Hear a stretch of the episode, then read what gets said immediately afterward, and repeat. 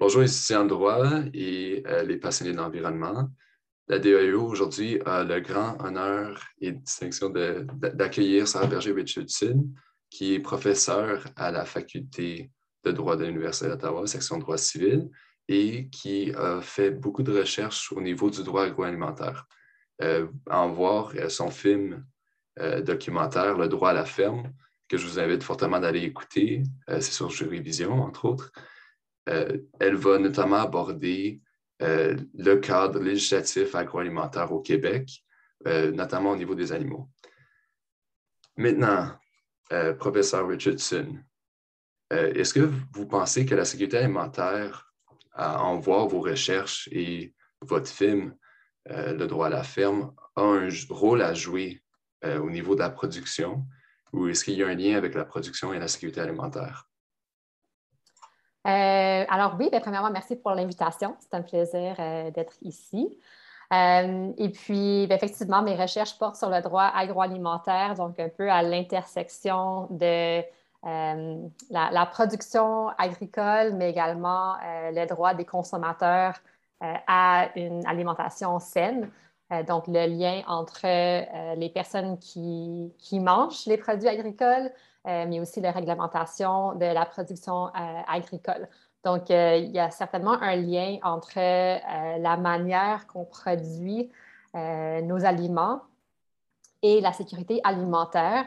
la sécurité alimentaire a été définie par le Sommet mondial de l'alimentation qui a eu lieu en 1996.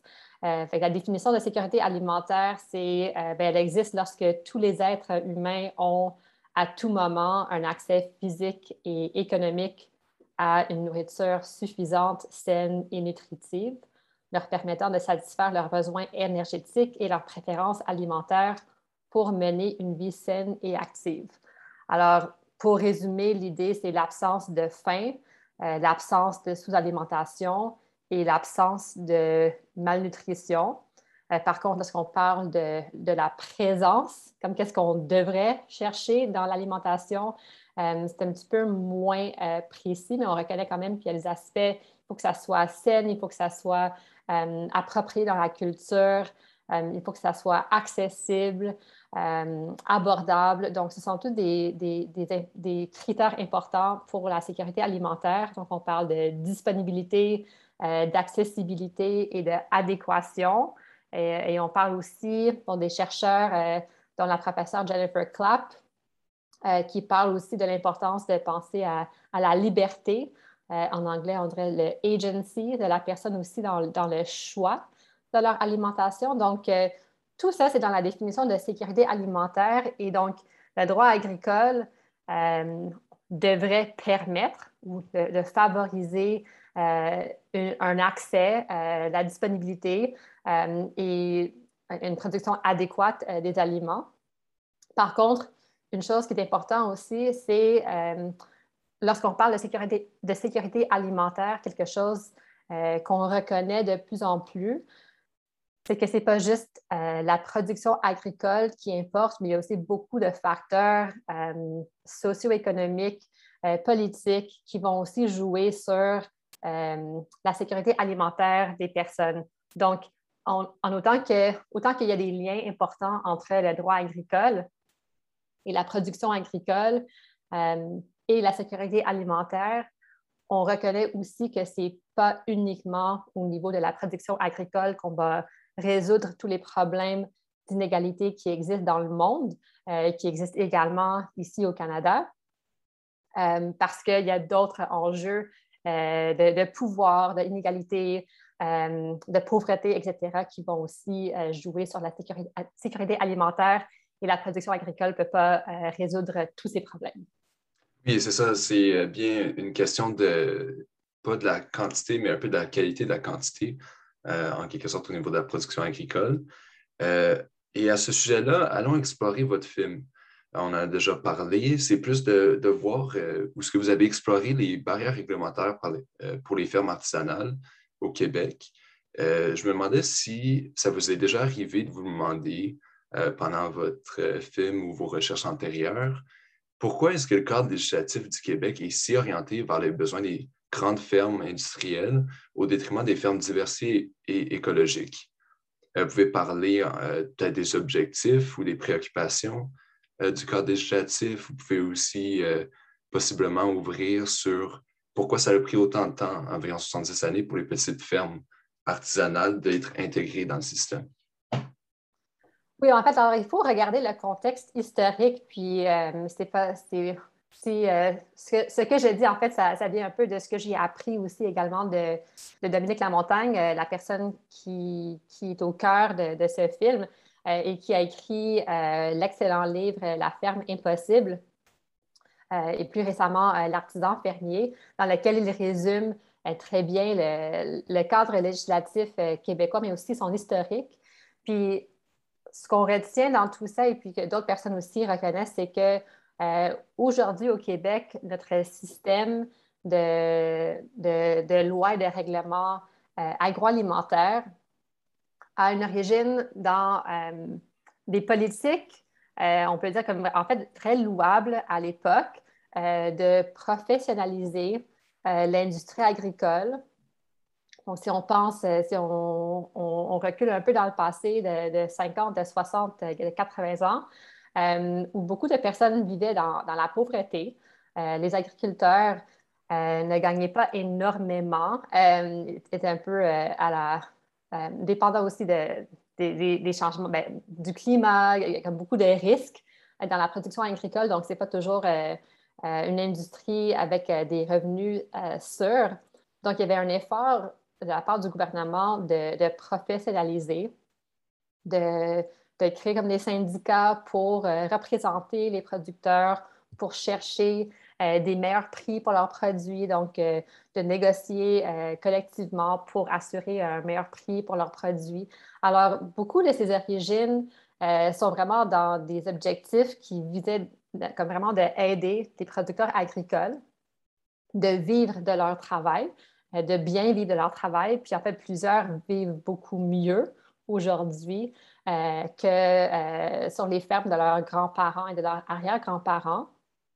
Mais je dirais qu'en parallèle, on a vu quand même beaucoup de changements après la Deuxième Guerre mondiale avec l'industrialisation de la production agricole, pas uniquement au Québec, mais vraiment partout dans le monde.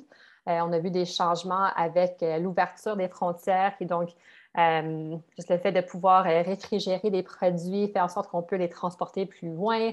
Donc, les frontières euh, provinciales, nationales, internationales, comme ont, presque disparu. Ce qui fait en sorte que, par la nature de la compétition, on s'est retrouvé avec de moins en moins d'agriculteurs qui contrôlaient des fermes qui étaient plus grandes qu'auparavant. Euh, donc, euh, ce n'est pas nécessairement avec euh, l'intention de nuire aux petits producteurs qu'on retrouve les, règlements actuels, mais c'est un peu la suite logique au cours des années de voir aussi comment les producteurs devaient aussi travailler ensemble pour faire face, pour confronter l'influence des, importations de l'étranger, donc comment faire la compétition euh, avec des produits qui se trouvent euh, aujourd'hui euh, sur nos étagères, toutes les questions de gestion de l'offre pour les produits laitiers, par exemple, découlent de ces questions, comment protéger les producteurs laitiers au Canada des produits importés qui sont, qui sont moins chers. Toutes ces questions sont là un peu pour réglementer la production, mais une, une conséquence, et peut-être voulue, peut-être pas, était que les petits producteurs euh, ont souvent plus de difficultés euh, à trouver leur place dans, euh, dans les marchés. Et puis que parfois, des règlements qui, qui, sont appropriés pour des fermes ou des usines de transformation à une certaine taille sont mal à l'adapter pour des petits producteurs qui n'ont juste pas les moyens de, payer pour toutes ces installations ou c'est des choses qui ne sont juste pas pertinentes pour euh, leur taille de production, mais qui sont imposées de façon euh, one size fits all pour tout le monde. Donc, des fois, il y a des, problèmes à ce niveau-là. Mais il y a aussi euh, des problèmes ou des défis qui ne sont pas nécessairement réglementaires, mais aussi au niveau du pouvoir d'achat des, des supermarchés. Donc, si Loblaws, si Provigo, si Metro veulent acheter de un fournisseur pour l'ensemble de leur supermarché, ils vont chercher des fournisseurs qui travaillent à une échelle qui n'est pas la même qu'une petite euh, épicerie locale qui est très heureux de chercher quelques pommes ici et quelques pommes de terre là-bas. Et puis, s'il n'y en a pas cette semaine, ce n'est pas grave parce que les clients vont, accepter qu'il n'y a juste pas de pommes cette semaine. Alors, ce n'est pas, pas toujours euh, les lois et les règlements qui sont eux-mêmes euh, le problème, mais c'est aussi toutes les questions de, politique économique qui vont aussi jouer sur, sur les défis pour les petits producteurs. Oui, c'est très, euh, ça éclaire très bien. Les, vous avez dit parler des marchés aussi, du fait qu'il faut que les consommateurs aussi ont un rôle à jouer euh, dans le système. S'ils consomment local, ça va faire un système sans. Mais maintenant, est-ce qu'on pourrait parler justement plus précisément avec les acteurs euh, de, de, tous les niveaux, incluant les consommateurs, les producteurs? Le paradigme de production agricole industrielle serait-il en train de faire face à une vision ou à une norme plus écologique de la production alimentaire? Donc, par exemple, euh, en ce moment, il y a beaucoup de solutions de jardinage collectif et communautaire qui se font, euh, tant à Gatineau qu'à Ottawa, et les systèmes alimentaires soutenus par la communauté, ASC, sont de plus en plus populaires. alors oui, ben, je, dirais que de plus en plus, puis ça fait plus qu'une dizaine d'années, mais surtout aussi avec la pandémie, on a vu encore une autre, euh, comme une, autre, une deuxième vague euh, d'intérêt dans les systèmes euh, alimentaires locaux, les systèmes, les circuits courts de proximité. Donc, les jardins communautaires, les paniers bio, ce sont toutes des choses que les consommateurs recherchent, soit pour, produire eux-mêmes leurs aliments, donc les jardins communautaires euh, d'aller chercher eux-mêmes cette possibilité de, participer à la production euh, de ce qu'ils mangent, puis avec les paniers bio, euh, d'appuyer un producteur au cours de l'année, d'apprendre un peu plus davantage sur d'où vient ce qu'on mange, de, manger plus en fonction des saisons. donc, tout, ça, c'est vraiment en, comme mode effervescence. Il y a beaucoup d'intérêt. je dirais que en même temps, même si je suis vraiment euh, heureuse de voir toute l'attention euh, qu'on donne à, euh, ces, modes de production, ça reste quand même à la marge. Donc, pour ceux qui achètent avec leur, panier bio, parfois on, a l'impression que tout le monde fait la même chose, mais la réalité, c'est que ça reste une, pourcentage, une milli fraction de, ce que la majorité consomme. Euh, et c'est pas que c'est n'est pas une, bonne chose. Puis je pense que ceux qui ont euh, les moyens de, s'abonner à un panier bio, c'est vraiment une excellente chose à faire. Puis c'est des produits de bonne qualité, ça fait des, belles relations avec les, producteurs aussi. Euh, donc il y a vraiment que des, il y a juste des bonnes choses qu'on peut dire pour ces projets, comme aussi les jardins communautaires, ça, ça crée, ça, ça bâtit des liens dans la communauté. donc il y a juste des bienfaits. Par contre, euh, je répète, pas, par contre, mais en plus, euh, il y a quand même tout un travail qui doit se faire pour trouver ce que je, dirais comme étant euh, l'agriculture du milieu. Alors, si on reconnaît qu'il y a des, des, problèmes, des défis, des lacunes avec le système industriel, puis on aimerait trouver des alternatives, il faut quand même accepter que, surtout dans le court terme, on ne va pas transformer l'entièreté de notre système alimentaire à des paniers bio. Euh, je suis certaine qu'il y a beaucoup de personnes qui ne sont pas prêtes euh, à arrêter de manger des bananes euh, au cours de l'année parce que ce n'est pas local, ce n'est pas saisonnier. alors, ce n'est pas tout le monde qui est prêt à complètement changer son alimentation. Puis ce n'est pas nécessairement une bonne chose non plus de complètement abandonner tout ça mais de réfléchir à comment est-ce qu'on pourrait modifier, diminuer la taille, réfléchir à l'empreinte écologique de la production agricole, puis de trouver des, façons de, l'améliorer, sachant que ce n'est pas tout le monde qui va avoir, parlant comme des, critères pour la sécurité alimentaire, ce n'est pas tout le monde qui va avoir accès à, ces produits. Ce n'est pas tout le monde qui va avoir les moyens. Ce n'est pas nécessairement toujours des produits qui seraient culturellement appropriés non plus. Donc, c'est quand même, il y a quand même un enjeu, un, défi de trouver un équilibre.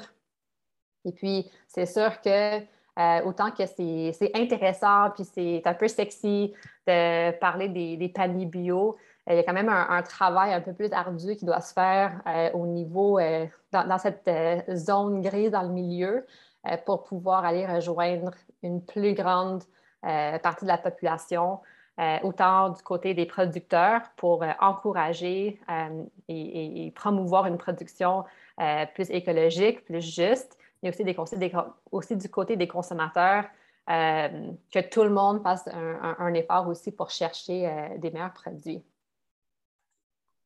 Oui, donc ça, ça, vient un peu éclairer le fait, le lien entre une vision plus écologique, mais qui pourrait peut-être avoir un peu de tension avec la, la, notion de sécurité alimentaire qui veut que euh, tout le monde puisse avoir accès à euh, la nourriture euh, comme abordable et adaptée à leurs besoins. Donc, aux yeux de vos recherches et de tout, ce qui s'est dit aujourd'hui, quelle place occupe la sécurité alimentaire dans ce système socio-économique et juridique de l'agroalimentaire? Alors, avant de, répondre à cette question, si, vous me permettez, je vais peut-être juste faire un retour en arrière parce que j'ai un exemple qui pourrait éclairé un peu. Certainement. C'est comme une anecdote. Euh, alors, euh, j'ai récemment, j'ai ma cousine qui sait que, je spécialise en droit agroalimentaire, donc elle m'écrit souvent avec des questions sur euh, les choses qu'elle achète au supermarché. Et puis, elle m'a envoyé une photo d'un carton d'œufs qu'elle a vu chez Provigo. Ça parlait d'œufs qui sont élevés sur euh, l'étiquette disait Comfort Farm. En tout cas, c'est donc c'est des mm. poules qui sont hébergées non pas seulement en liberté, mais en plus d'être en liberté. Ça, ça, va encore au-delà de ça. Ça dit qu'ils ont aussi accès dans leur, à des perches et des endroits où ils peuvent en tout cas s'exprimer puis euh, jouer ensemble. Euh, puis donc, elle m'a écrit un, texte pour dire est-ce que, est que tu, me recommandes d'acheter ces œufs? Est-ce que c'est mieux que d'autres choses? Puis en fait, la réalité, c'est que euh, il y a quand même toute une industrie de, de, de, mettre des étiquettes avec comme une, valeur ajoutée en disant que c'est des œufs biologiques ou ça vient de poules qui sont nourries à l'herbe ou ça vient de poules qui sont euh, élevées en liberté, euh, ou ça vient de poules qui sont élevées euh, pas dans des cages, mais comme la, différence entre en liberté et pas en cage, c'est quoi? puis est-ce que la perche ajoute quelque chose ou pas? c'est très peu réglementé. Toutes ces allégations de, mise en valeur de ces produits sont peu réglementées. Euh, et puis, ça soulève des questions euh, pour les consommateurs qui sont prêts à payer plus. Hein, donc, on sait que ce n'est pas tout le monde qui a la, possibilité rendue à l'épicerie de, payer 2 de plus, 3 de plus pour ces produits. Euh, par contre, pour ceux qui, sont prêts à le faire, il y a quand même une question s'ils reçoivent véritablement le produit qu'ils pensent qu'ils reçoivent. Mais en, textant avec ma cousine, puis en expliquant un peu euh, la complexité de tout ça, je disais la meilleure chose, ça serait de trouver euh, un fermier qui, peut vendre directement quelqu'un qui élève des poules à l'extérieur du système de gestion de l'offre, qui pourrait te vendre euh, des œufs. Puis là, c'est sûr que tu vas savoir d'où viennent tes œufs.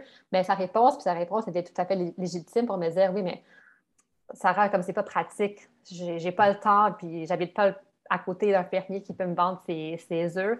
Alors, il faut, il faut reconnaître, c'est pour ça que c'est important d'avoir plusieurs paliers ou de, réagir euh, à l'industrie ou à la production agricole à différents niveaux. Donc, pour ceux qui peuvent euh, acheter directement et qui veulent acheter directement d'un fermier, d'aller, euh, si vous êtes en campagne, d'aller voir votre voisin puis d'acheter des œufs, super, c'est génial. Puis j'aimerais voir plus de ça.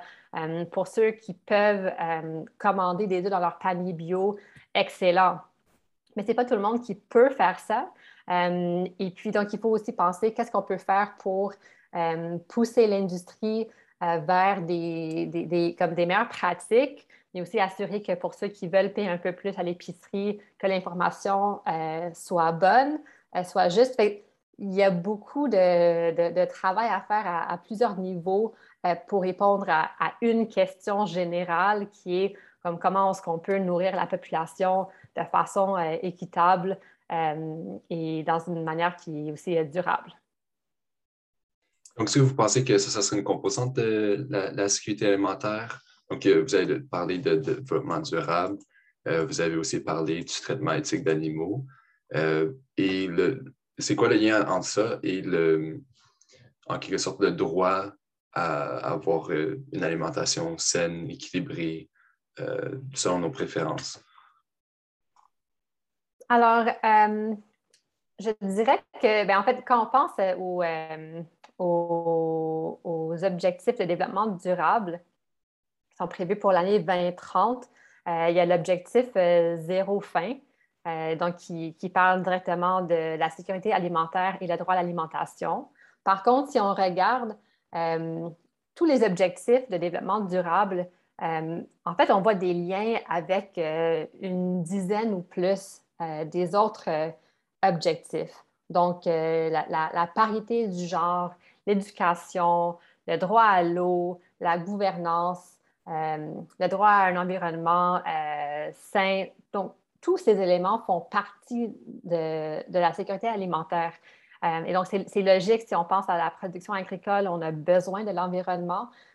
si la production agricole ne respecte pas les limites de l'environnement, ça ne sera pas durable. On ne pourrait pas garantir le droit à l'alimentation dans le futur si on n'a pas les, conditions euh, environnementales pour permettre la production dans le futur. Donc, il faut toujours quand même penser que même si la sécurité alimentaire comme concept euh, technique euh, fait référence au droit de toute personne à avoir son accès à l'alimentation, il faut reconnaître que ce droit nécessite un environnement qui est en santé, nécessite aussi euh, des animaux. Si ce n'est pas pour les manger, c'est peut-être pour la fumier, euh, pour les champs, pour la production maraîchère. Donc, il y a vraiment toute une relation euh, entre les différents, les, différents objectifs de développement durable qui vont jouer sur la sécurité alimentaire. Alors, les questions de santé, les questions de politique publique, les questions de l'environnement, la, santé de la, du secteur économique, tout ça va jouer euh, sur euh, la sécurité alimentaire et sur la production agricole. On ne peut pas euh, séparer un de l'autre. Et c'est ça aussi la beauté des droits et politiques agroalimentaires, c'est que c'est vraiment quelque chose qui nous oblige de, réfléchir d'une façon qui est comme un peu plus axée sur la résolution de problèmes. On ne peut pas arriver avec des silos parce que nécessairement, les questions d'économie et de politique et de santé et d'environnement et de société sont interreliées. Euh, et puis, pour bien répondre à une partie, il faut toujours être à l'écoute euh, des autres pour trouver euh, la, meilleure solution pour, pour, tous et pour toutes. Ah, super passionnant, plein de, beaucoup de liens à faire hein, en différents enjeux. Euh, ben, écoutez, c'était un vrai plaisir de discuter avec vous sur cet enjeu socio-juridique. Mais avant de partir, euh, euh, est-ce que vous voulez laisser un mot ou retourner sur quelques points qu'on vient de discuter? oui. Il y a plein de choses. mais je pense que ce qui est intéressant, ou ce que j'ai, surtout pour, si, si, je m'adresse surtout à les étudiants, étudiantes de droit, euh, ce que je dirais, c'est que la sécurité alimentaire vraiment offre une, possibilité de, de, voir les liens entre toutes les différentes disciplines de droit euh, dans lesquelles vous, vous, étudiez. Il y a des liens à faire avec le droit des biens, avec le droit de l'environnement, avec les contrats, avec la responsabilité civile. Euh, je peux le droit constitutionnel, le droit international. Et puis, ça fait, ça fait sa complexité, mais ça fait aussi sa beauté. Et puis, c'est aussi quelque chose que, euh, bon, on, dit souvent que tout le monde mange trois fois par jour, euh, mais en fait, ce n'est pas vrai. C'est un privilège que certaines personnes euh, ont pour manger trois fois par jour. Donc, mais, mais pour si on mange ou si on ne mange pas, on, est conscient de l'importance de notre alimentation. Alors, si on a le privilège de manger trois fois par jour et de penser à ce qu'on mange, de faire des choix, ça, il y a vraiment une belle invitation de réfléchir à tous les systèmes euh, qui existent derrière chaque aliment qu'on choisit. Euh, est-ce que les étiquettes euh, reflètent réellement les conditions de production, d'élevage, de cultivation qu'on le croit? Est-ce que les étiquettes euh, euh, représente aussi les, personnes derrière les aliments? Donc, est-ce que euh, les, fermiers, fermières sur les étiquettes, est-ce qu'elles représentent vraiment les travailleurs migrants sur les fermes qui cultivent nos, produits? Est-ce que ça représente les, demandeurs d'asile qui cherchent un travail dans une agence de placement temporaire pour nous permettre de manger de la viande? Il y a énormément de questions euh, d'ordre éthique derrière tout ce qu'on mange, puis aussi un cadre réglementaire très intéressant derrière tout ça. Et puis pour ceux euh, qui n'ont pas la capacité ou le privilège de choisir ce qu'ils mangent ou de manger suffisamment, il y a aussi toute une question de, de, réflexion. Qu'est-ce que, qu'est-ce que nous, comme société, qu'est-ce qu'on, doit faire pour assurer euh, le respect de leur droit à l'alimentation? Parce que autant qu'on veut réfléchir à comment on peut mieux manger, euh, nous-mêmes, il y a aussi une certaine réflexion qui doit se faire pour assurer euh, ce droit pour tout le monde. Alors, c'est vraiment euh, un domaine avec beaucoup de, possibilités. puis c'est un domaine vraiment en, pas en naissance, mais comme en, croissance, en émergence. Donc, il y a vraiment beaucoup de, de possibilités de, réfléchir créativement à, à comment faire les liens entre ce qu'on mange et euh, le rôle du droit dans tout ça. Oui, alors la prochaine fois que vous allez à l'épicerie, euh, vous, serez bien informé euh, pour savoir tout ce qui a été mis à contribution au domaine juridique, social et économique pour créer ça. Et avec les intros, vous avez peut-être, comme moi, vécu quelques légers problèmes de sécurité alimentaire dans la planification de ce que vous allez manger en deux examens. Bon, bien, merci beaucoup encore, euh, professeur Richardson. C'était vraiment un, plaisir de vous avoir parmi nous. Et euh, je suis certain que ça a vraiment servi à informer la communauté étudiante que, bien que c'est très spécifique comme domaine, la sécurité alimentaire, c'est aussi excessivement large et ça touche à tous les domaines de droit. C'est vraiment un sujet passionnant.